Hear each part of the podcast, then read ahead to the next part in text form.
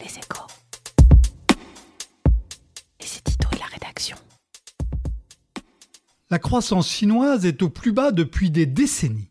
La production n'a progressé que de 6,2% en un an, chiffre le plus bas depuis que le Bureau des statistiques a commencé à publier cette série en 1992.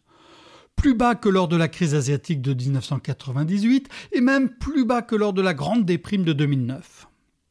Alors, comme le mystère règne toujours sur la fabrication des chiffres chinois, publiés plus rapidement que dans n'importe quel pays occidental, ce chiffre est un message politique avant d'être une information statistique.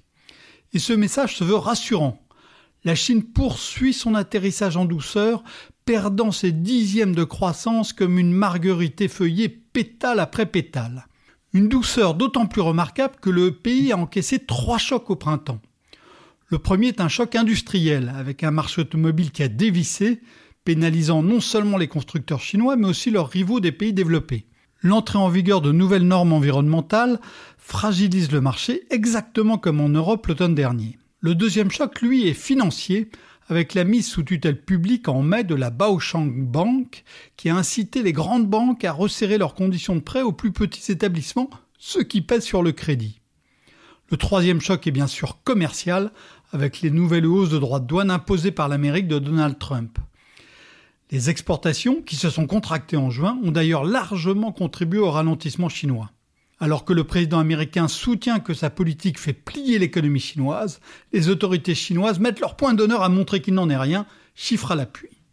Avec de tels freins, l'économie chinoise risque cependant de continuer à ralentir, même si elle avance encore pour l'instant aussi vite en un trimestre que la France en un an.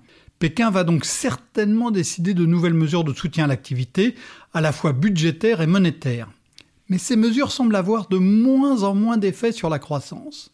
Et une politique économique stimulante n'empêchera pas le pays d'être victime d'un mouvement dont il avait auparavant largement profité.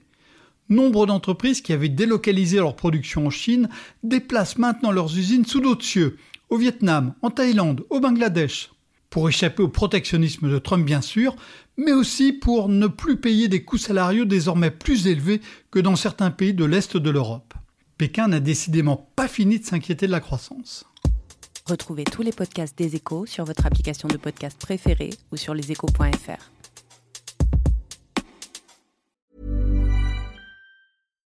When you make decisions for your company, you look for the no-brainers. And if you have a lot of mailing to do, stamps.com is the ultimate no-brainer. It streamlines your processes to make your business more efficient, which makes you less busy. Mail checks, invoices, legal documents, and everything you need to keep your business running with stamps.com. Seamlessly connect with every major marketplace and shopping cart. Schedule package pickups and see your cheapest and fastest shipping options from different carriers. With rates up to 89% off USPS and UPS rates. And with the stamps.com mobile app, you can take care of mailing and shipping wherever you are. Make the same no-brainer decision as over 1 million other businesses with stamps.com. Sign up with code program for a 4-week trial plus free postage and a free digital scale. No long-term commitments or contracts. That's stamps.com. Code program.